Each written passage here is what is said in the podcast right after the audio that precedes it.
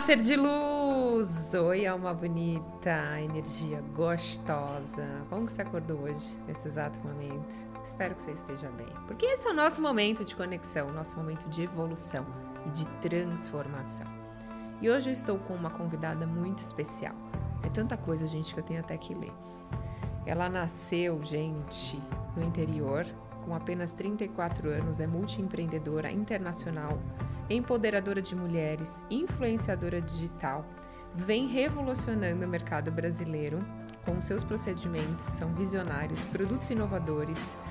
Ela é uma das mulheres mais influentes no mercado nacional e internacional. Ela é fundadora do Natalia Beauty Group, composto por clínicas, filiados, universidades, unidades próprias, franquias, instituto, enfim, gente. Hoje ela conta com mais de 100 colaboradores diretos e 200 indiretos. Então eu vou deixar ela se apresentar melhor aqui para vocês. Eu tô com essa energia incrível, maravilhosa, que é a Natália Martins.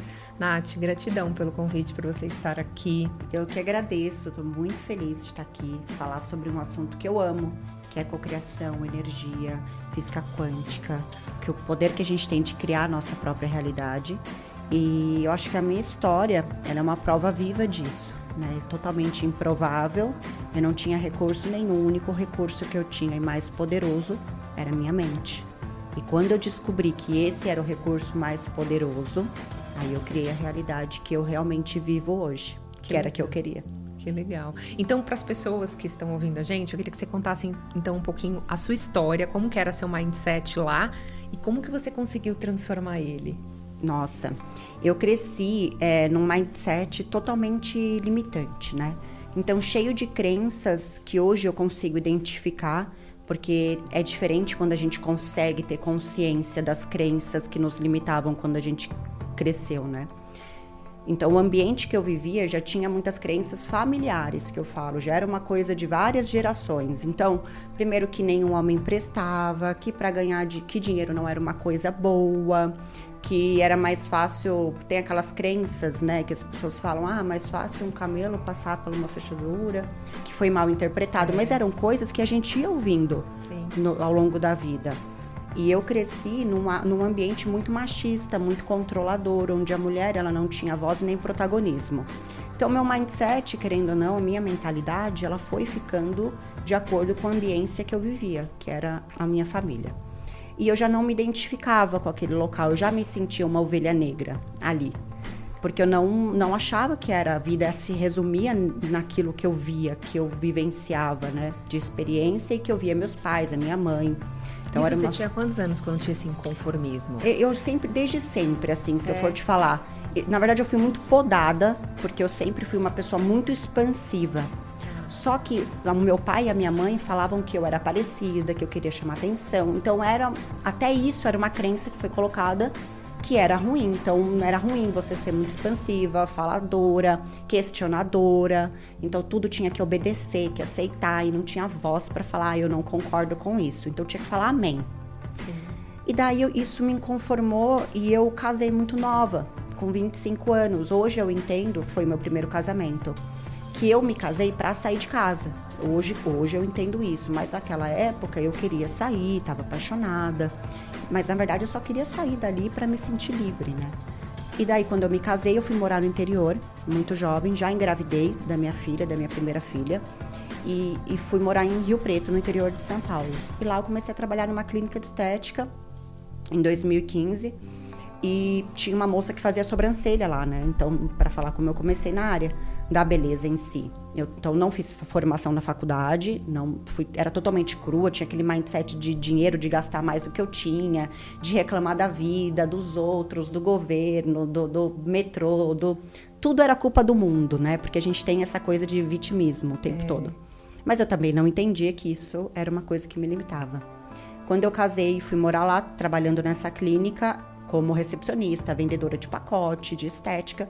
A menina que fazia sobrancelha pediu demissão da clínica e eu falei: Meu, não tem quem faça a sobrancelha da galera, o retoque. Tá dando problema, todo mundo reclamando que ficou sem o retoque do trabalho que já tinha pago. E eu falei: Eu vou fazer esse curso de sobrancelha e vou aprender só para fazer os retoques e tirar da clínica esse serviço. Tá. Daí eu fui, aprendi a fazer a técnica, né?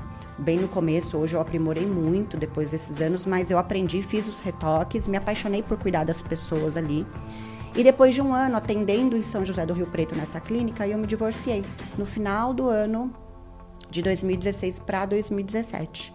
Daí eu me divorciei acabei, e vim morar aqui em São Paulo de novo. Só que aí eu voltei a morar em São Paulo. E qual era a minha situação em 2017? Eu tinha mais de 100 mil reais em dívidas.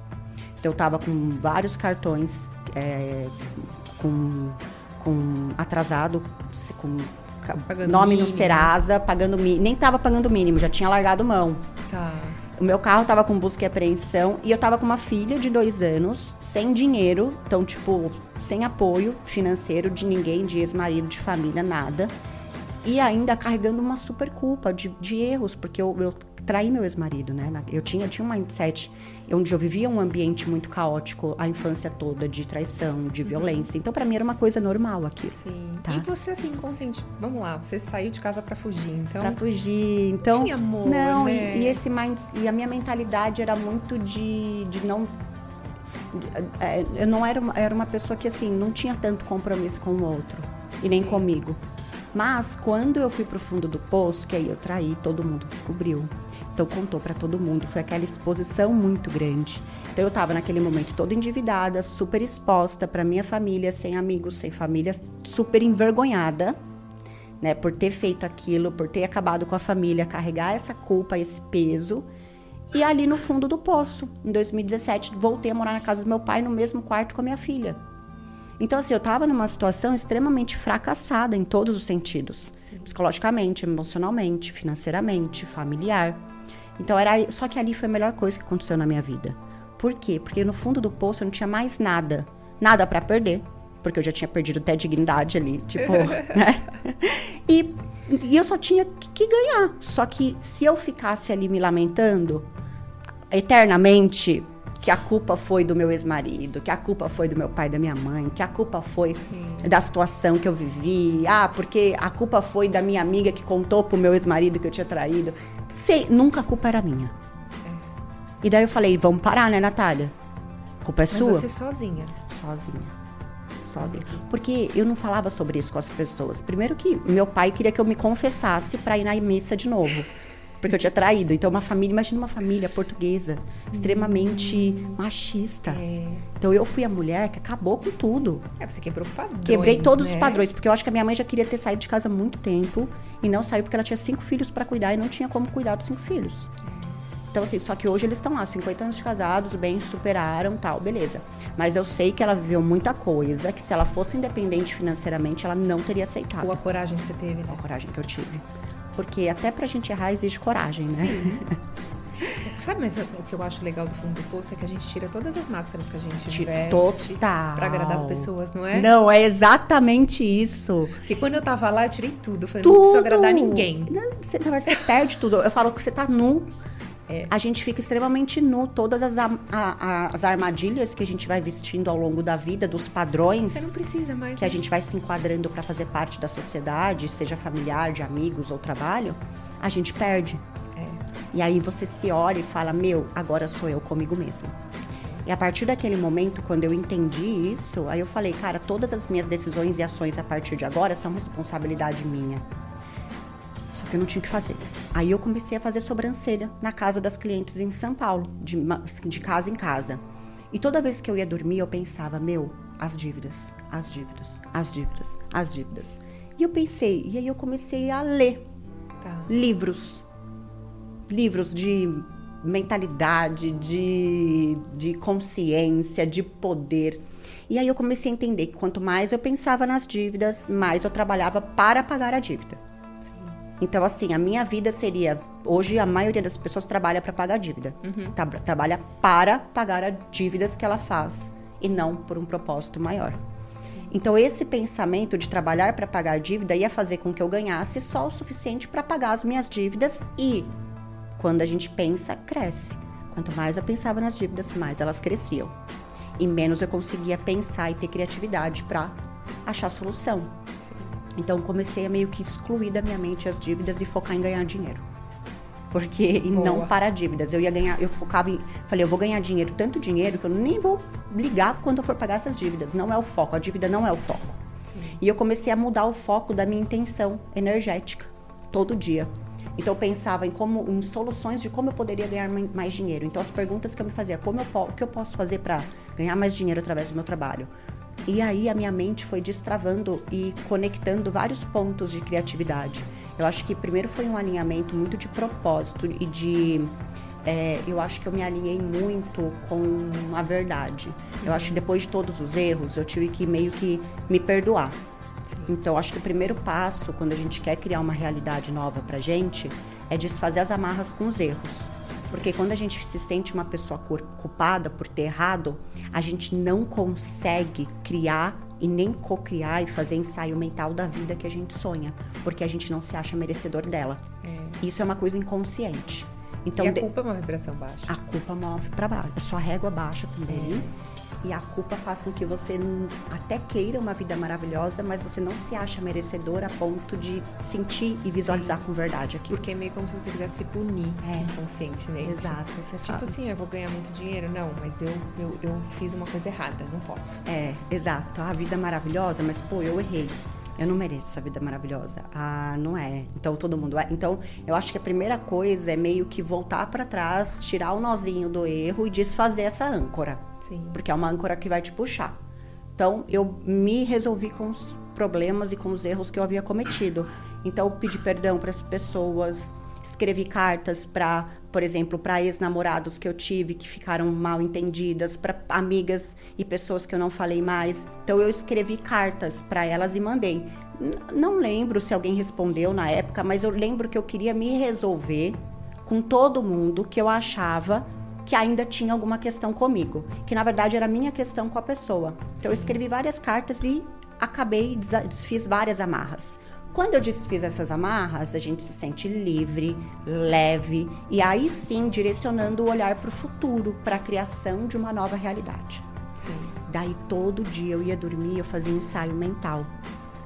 Então, Eu- você já, quem me segue aqui já, já tá aqui familiarizado com o que ela tá falando. Cara, e é tão poderoso. E eu falo assim para as pessoas: é, cara, você pode não acreditar, porque eu não sei porque as pessoas ainda não acreditam. Eu não sei se elas não querem, sei lá. Mas eu falo: faz um teste. É. Testa, testa, que você vai ver. Faz um teste, sei lá, 20, 30 dias fazendo a mesma coisa.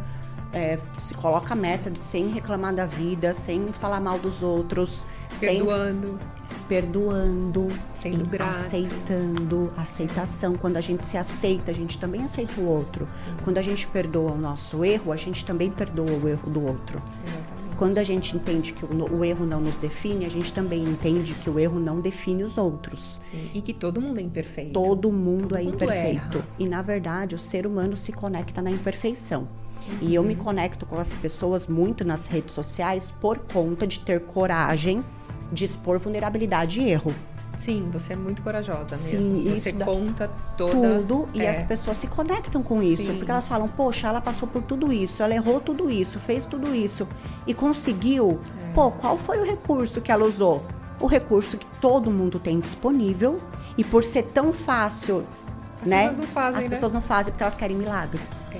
Todo mundo tá esperando uma fórmula mágica Rápida e fácil. que vai mudar a vida dela, É, entende? Sim. Só que, meu, é Mas por- você fez o seu esforço. eu fiz o meu Porque o esforço. esforço to- é fazer- Não, total. Não é? Total. Então tem o seu mérito. tem o mérito de fazer, né? De como, Sim. porque não adianta a gente só querer e não fazer acontecer. Exato. Eu acho que é uma coisa puxa a outra. Então, eu comecei a cocriar a minha realidade que eu sonhava. Então, com riqueza de detalhes. Então, quem era a Natália feliz, que eu achava que seria feliz? E daí eu comecei a imaginar uma mulher muito bem sucedida. É, e eu comecei a ver cenas muito específicas. Então, eu já comecei a ver clínica lotada, sem ter. Cheio de carro, agenda bombando, várias profissionais, eu dando palestra, eu dando curso. E eu vivia a cena com tanta verdade, porque a gente entra num estado medita Sim. meditativo. E eu fazia deitada na cama às vezes, Sim, mas deitada é antes de ótimo. dormir, porque antes de dormir a gente desliga o consciente, né, que é a mente aqui, e a gente entra numa, num estado de inconsciente onde tudo fica mais fácil, a gente viaja e, né? É. E aí eu sentia, e eu acho que o grande segredo da cocriação, claro, você sabe muito mais que eu, hum. mas eu acho que no meu caso, eu via com tanto detalhe, né? Cheiro, roupa, cor, que é como se eu sentisse que aquilo já estava acontecendo na minha vida. É. E aquela sensação de já estar vivendo fazia com que eu já agradecesse Exato. por estar vivendo. E eu acho que essa é a virada da chave da cocriação. E tudo foi fluindo. E eu fui agindo, claro. Então, fui criando a empresa. É, outra coisa que você falou, muito importante. As pessoas acham que é só mentalizar e ficar em casa que vai bater na porta. Exato, Natália, uma né? clínica linda e maravilhosa pra você. O fluxo energético é ação.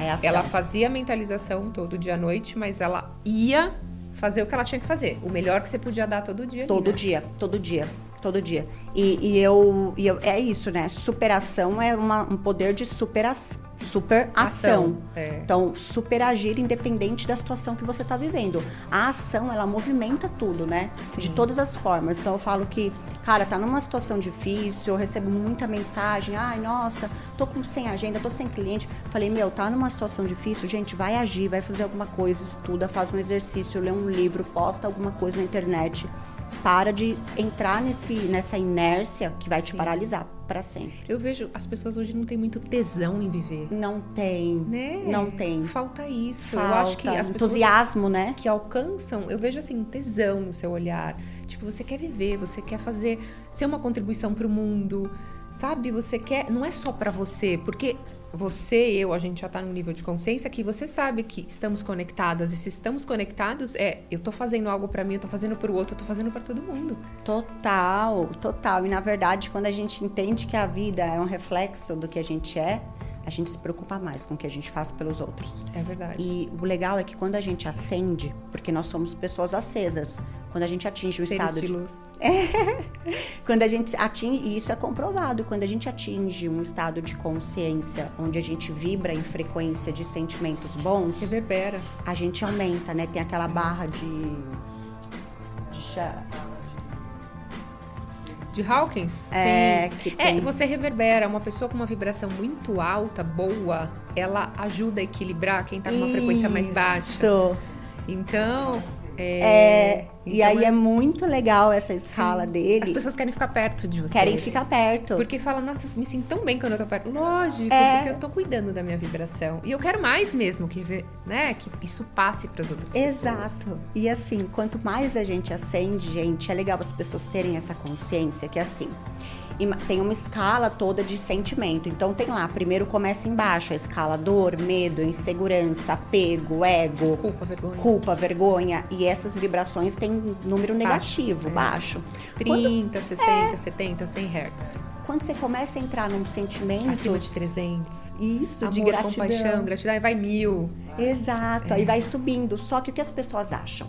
As pessoas acham que quando elas começarem a sentir isso, elas já vão viver só isso. É. Só que imagina, eu vivi na minha vida, quando a minha virada de chave foi com 28 anos. Engraçado que foi no, no meu quarto setênio, não, 7, 14, 21, 28. No meu quarto setênio, eu virei a minha chave para tudo.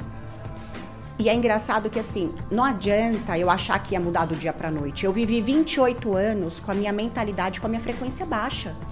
Não adianta eu achar que em uma semana eu já excluí 28 anos de, de costume de vida. Então é um processo para cima. Claro que eu não vou demorar 28 anos para cima para mudar. É rápido, mas entender isso também já é importante. Sim. E daí eu comecei a vibrar nessas frequências mais altas e me manter nelas. Então a maior parte do tempo eu tô nelas e pouca, pouco tempo eu acabo descendo para outra frequência, mas aí logo eu já volto para as altas, porque a gente já entende isso. Só que é uma somatória. Quanto mais você se alimenta de boas vibrações, hertz altos, frequências e bons sentimentos, mais você se torna uma pessoa acesa, né, de luz. E aí, quando a gente acende, e é muito legal, a gente tem a capacidade de equilibrar a frequência das pessoas que estão perto. Sim. Tem pessoas que já estão muito acesas em estado de graça, em estado de, de amor elevado. Elas já tem pessoas lá, algumas pessoas que já estão em estado de graça, que elas conseguem equilibrar a energia de 10 milhões de pessoas, por Sim. exemplo. São poucas pessoas do mundo poucas. que equilibram. Eu imagino a barra que elas seguram. Imagina, exato. eu sempre fico pensando uh -huh, nisso. No quanto elas retêm ali, né, é, para ficar nessa são frequência. Pouquíssimas pessoas. São pouquíssimas e tem 10 ainda que já tem 22 pessoas em estado de graça, assim, que eu nem sei se é graça, mas eu acho que de, de é amor. de iluminação que eles falam. E tem 10 que já estão tipo muito já estão acima das dessas de iluminação, que é a graça hum. mesmo. Que aí você sai do ego, da dualidade. Total. E você entra na unicidade. Você né? sai da definição também, é. eu acho. E daí é muito legal porque vocês, se, se a gente parar para pensar, imagina vários seres despertos no mundo e a gente está caminhando para isso. A gente sai da terceira dimensão. A gente sai da terceira e vai para quinta. E daí é estado de graça para todo mundo. Imagina é. o bem que não vai fazer. E daí o que, que eu fico pensando, cara? É por que, que a gente não vai? Porque ainda a galera vive em estado de alienação, de medo. Então existem algumas coisas ainda que fazem com que as pessoas vibrem no medo por controle. Por controle. Então fazem as pessoas vibrar numa consciência mais baixa de vida para que elas não tenham autonomia da própria vida Sim. e sejam manipuladas, seja por N coisas. Mas muita gente não pensa, né? Muita gente não Ninguém pensa. Ninguém sabe o que quer. Ninguém sabe o que quer. Mas aí reclama. Que nem mas... você sabia o que você queria. Eu, eu sabia, eu pelo não menos quero eu sabia, a realidade do meu pai exato, eu sabia pelo menos o que eu não queria. Exato. Já, é, é, um... já é muito importante. Muita coisa. Hoje as então, pessoas vivem no piloto automático, tá bom. O que tá a vida bom. entrega, tá bom. São conformadas. É, aí quando vê alguém, se coloca no papel de vítima. Ah, mas deu sorte. Exato. Ela quer justificar o sucesso de alguém, porque é mais confortável para ela justificar o sucesso É. do que ela fazer acontecer. Exatamente. E tem que tomar muito cuidado com esse tipo de gente. Sabe por quê? Quando a gente começa a acender, as pessoas que não são acesas, elas não vão querer que você acenda, porque para elas é difícil.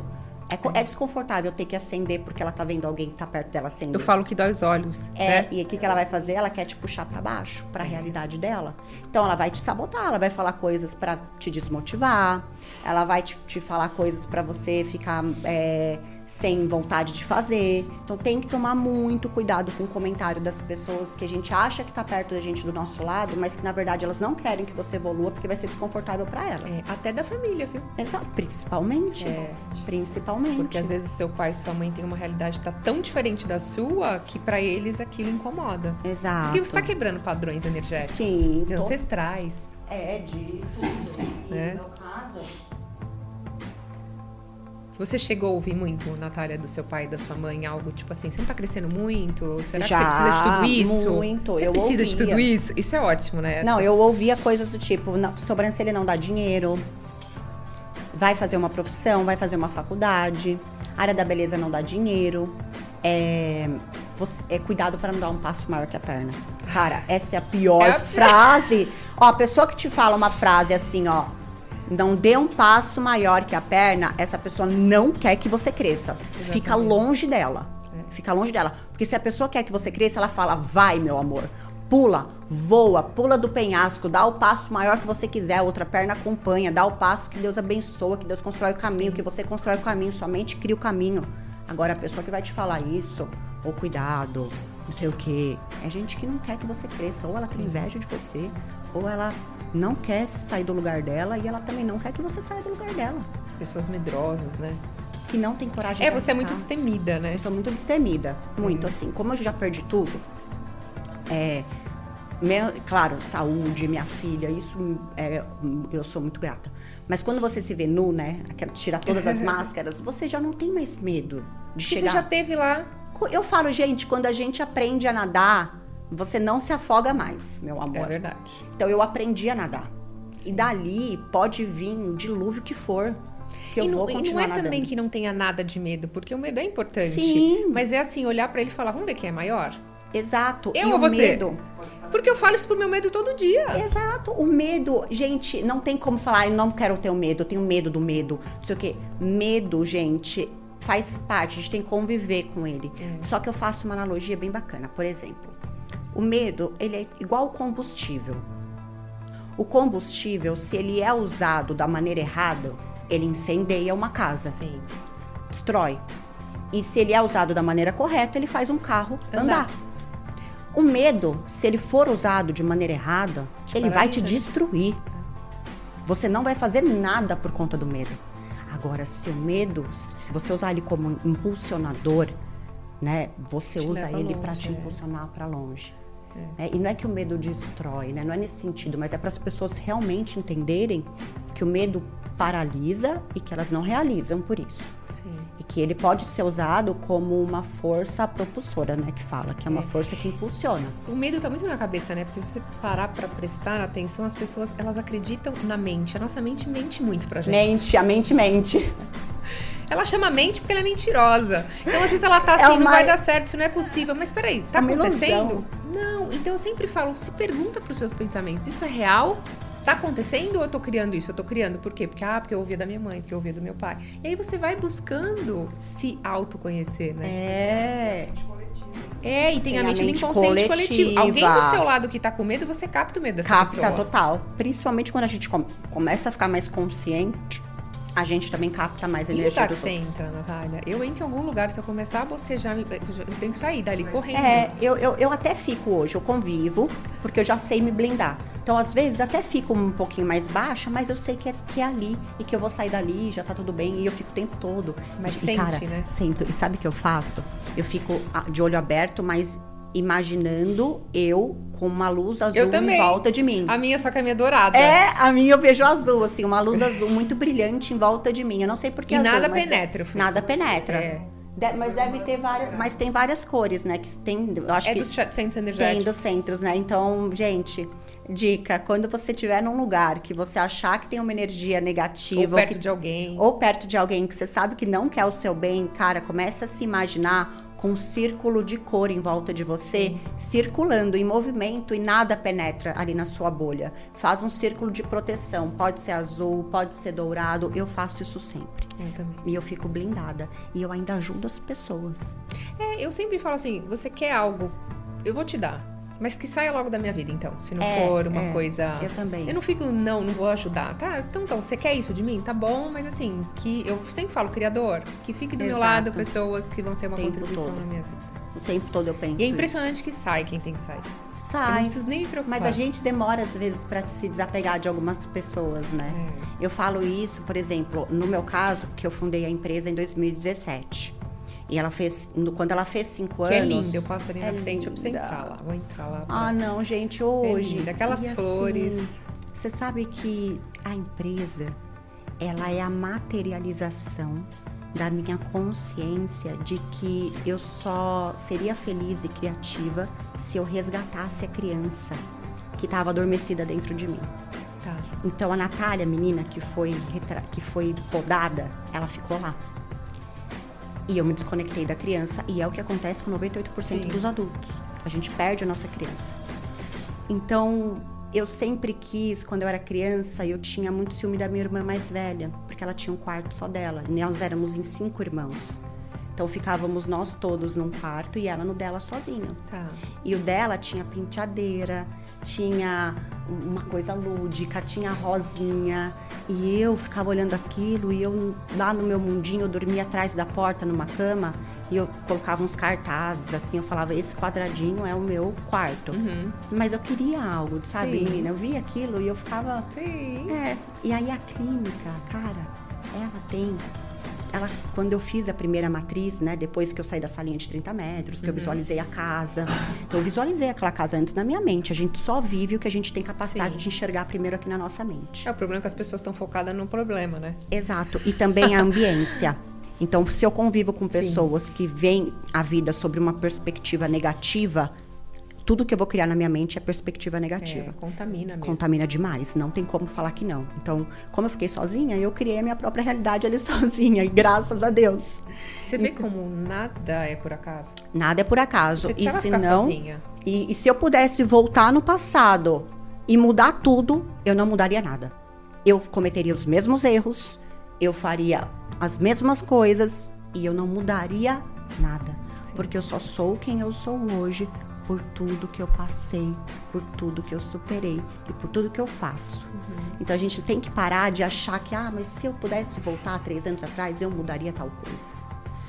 Porque isso você está se amarrando, é âncora para sua vida. E passado não tem como voltar. Claro então que- vou focar no presente Exato. e criar um futuro. Né? Exato. Foca no passado, não vai mudar nada. Você não controla o passado. Você controla o que você faz. 20%. 10% do que acontece na sua vida é o que você controla. Sim. O resto é um mundo, né? Que se eu tô no trânsito e tá trânsito, a culpa não é do trânsito. Se, eu, se o cara me fecha, as pessoas ficam bravas e xingam. Meu, é você não controla. É. Então você fica mudando a sua frequência ali toda hora por conta de influência externa. As pessoas se deixam ser controladas. O né? tempo todo, porque é mais fácil. Sabe que eu entendi? Que quando as pessoas se veem sozinhas, é difícil tomar uma decisão. Porque é cômodo a gente ter alguém para colocar a culpa quando dá errado. É. Então, por exemplo, a minha vida toda eu cresci com meu pai e minha mãe, eu saí de casa com 25 anos. Até 25 anos eu tinha meu pai e minha mãe para botar culpa nas decisões, porque querendo ou não, as minhas decisões eram influenciadas por eles. Sim.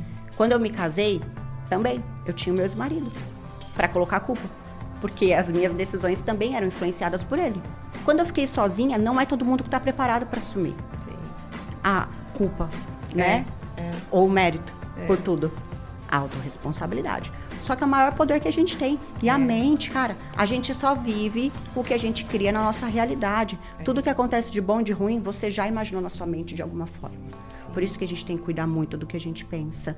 E é uma armadilha, às vezes. A gente começa a deixar a ambiência movimentar a gente.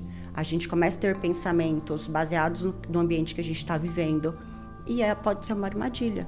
Então tem que blindar, né? E tem que ver coisas boas, se alimentar de coisas boas. Então, e eu sou uma pessoa que assim, eu levo isso tão a sério que eu falo que nós temos duas caixinhas no nosso cérebro. Eu sou muito prática.